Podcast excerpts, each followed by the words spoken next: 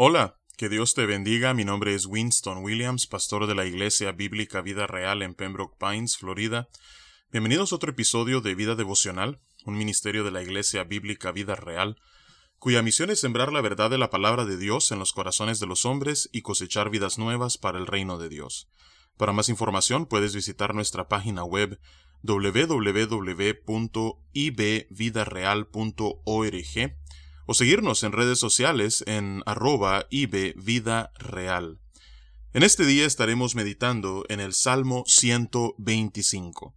No sabemos quién fue el autor de este salmo ni tampoco el contexto que le rodea, aunque algunos eruditos bíblicos han sugerido que probablemente fue escrito durante el tiempo de el rey Ezequías y algunos otros también sugieren que pudo haber sido escrito durante los tiempos de Nehemías.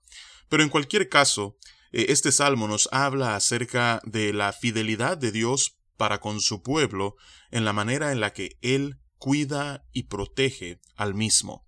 De hecho que el título de este salmo es Dios protege a su pueblo. Es una afirmación.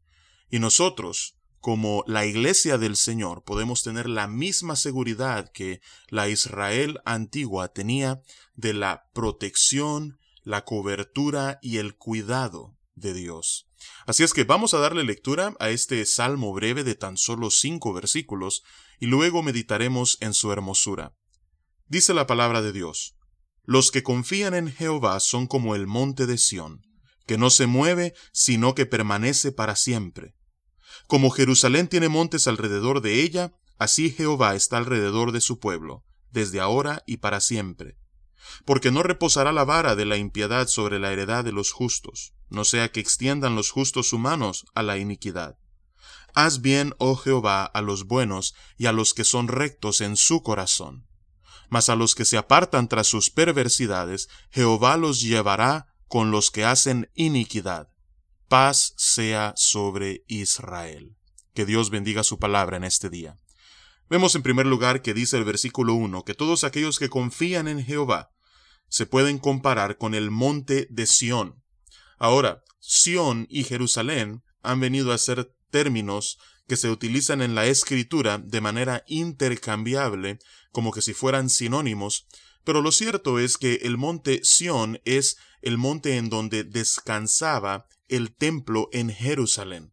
Así es que ha venido a ser un símbolo de lo que es no solamente la presencia de Dios en medio de su pueblo, eh, sino al mismo tiempo un recordatorio del pacto que Dios hizo con Israel. Y dice aquí el salmista que los que confían en Jehová son como el monte Sión. ¿En qué sentido? Dice que no se mueve, sino que permanece para siempre.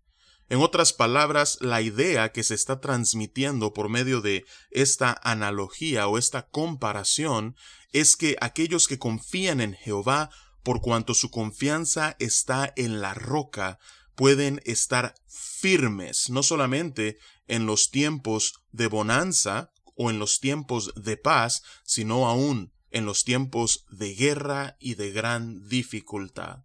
Así es que acá comienza el salmista con una afirmación de fe. Aquellos que confían en Jehová, aquellos que han depositado su confianza no en sí mismos, no en lo que son, no en lo que tienen, ni en ningún otro ser humano, sino que nada más y nada menos que en el Creador de los cielos y la tierra, el Todopoderoso, Jehová de los ejércitos, aquellos que confían en Él entonces son los que permanecen firmes, y no solamente durante un tiempo, sino que dice el versículo 1, para siempre. Dice el versículo 2, como Jerusalén tiene montes alrededor de ella. Si nosotros vemos a la ciudad de Jerusalén, Así como por ejemplo el monte Olivo está al sur, al este de Jerusalén, así hay montes a su alrededor, y aquí nuevamente hace otra comparación hermosa el salmista. Dice, como Jerusalén tiene montes alrededor de ella, así Jehová está alrededor de su pueblo desde ahora y para siempre. O sea que no solamente aquellos que confían en Jehová pueden estar firmes en todo tiempo por cuanto están anclados en la roca, sino que además pueden tener la seguridad plena que así como los montes rodean a Jerusalén, así la presencia y la protección de Dios rodea a todos aquellos que somos parte de su pueblo. Y cuánta seguridad y cuánta paz eso nos brinda. ¿Cómo debería hacer eso ah, que nosotros durmamos tranquilamente y que podamos vivir con toda paz y seguridad al saber que es Dios mismo, nuestro Hacedor, el que también es nuestro protector. Eso es lo que declara el versículo 2. Jehová no solamente te sostiene en el versículo 1, sino que además Él te protege en el versículo 2. Y continúa en el versículo 3 diciendo, porque no reposará la vara de la impiedad sobre la heredad de los justos. Si este salmo fue escrito durante los tiempos de Ezequías, eh, esta vara de la impiedad a la que hace referencia el salmista podría ser quizás el imperio asirio, pero también si fue escrito más tarde, durante los tiempos de Nehemías, cuando eh, el pueblo regresa ese remanente a Jerusalén, en ese momento ya no dominaban los asirios, sino que quien dominaba era el imperio medo-persa. Así es que esta puede ser una referencia ya sea a la opresión asiria o al dominio medo-persa. Si es que en realidad este salmo fue escrito durante cualquiera de estos dos períodos.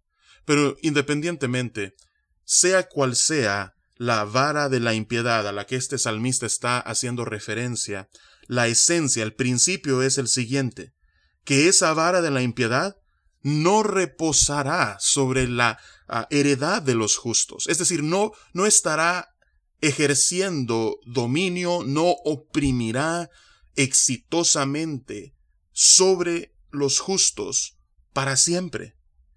No sea que extiendan los justos sus manos a la iniquidad, dice el salmista. Otra razón para la que nosotros podemos vivir con esperanza de cara al futuro.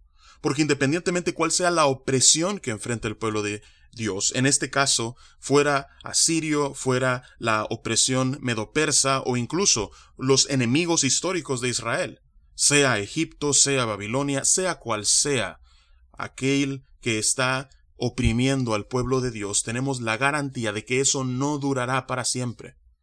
Ni la misma Roma, el imperio más poderoso del mundo, pudo prevalecer contra la iglesia, iglesia que tal como dice Mateo capítulo 16, Jesús mismo está edificando.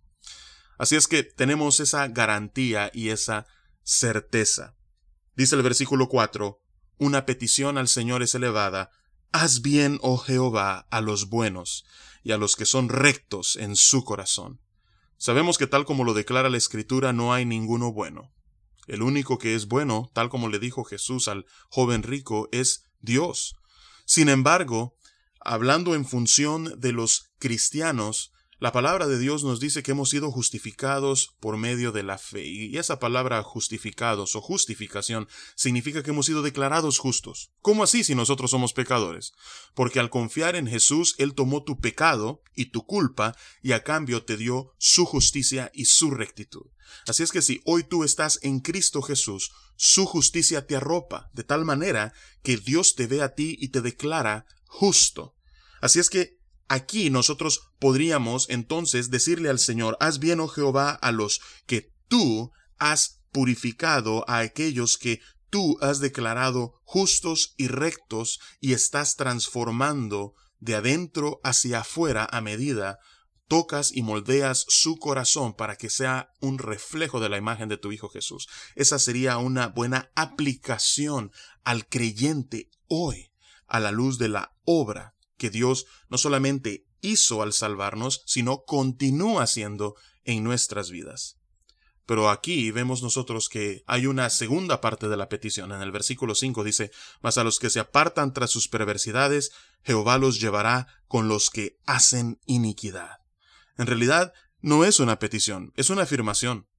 Es una afirmación que todos aquellos que se empecinan en vivir una vida que trae deshonra al nombre de Dios, una vida de rebelión, una vida de, eh, en realidad, impiedad. El resultado de eso es que, como vemos en este pasaje, serán enviados a un lugar en el cual el tormento es real y es eterno. Y al final entonces vemos sí una petición, dice paz sea sobre Israel. Y algún día la paz reposará no solamente sobre Israel, sino sobre todo el mundo.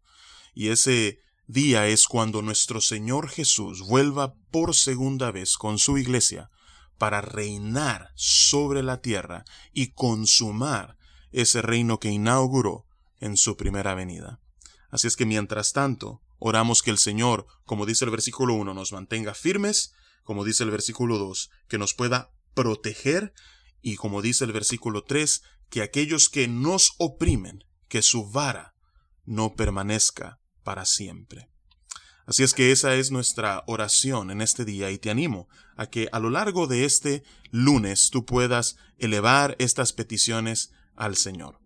Que Dios te bendiga y con su favor nos encontraremos mañana.